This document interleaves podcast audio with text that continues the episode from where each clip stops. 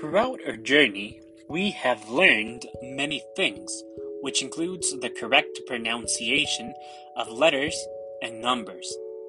We have played and enjoyed with the puzzles and the fun games we have done in each activity for this lesson.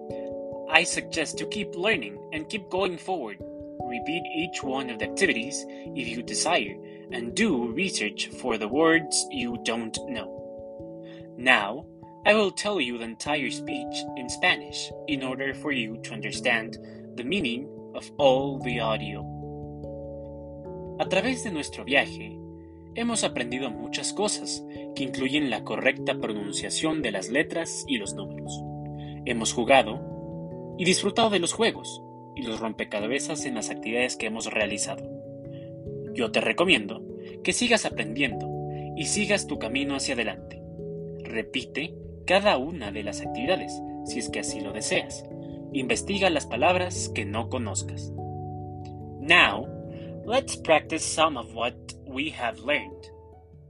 Left is izquierda, right is derecha, front is adelante, backwards is atrás.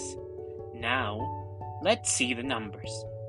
One one, two, two, three, three, four, four, five, five, six, six, seven, seven, eight, eight, nine, nine, ten ten, eleven, eleven, twelve, twelve, thirteen, thirteen, fourteen, fourteen, fifteen, fifteen, sixteen, sixteen, seventeen,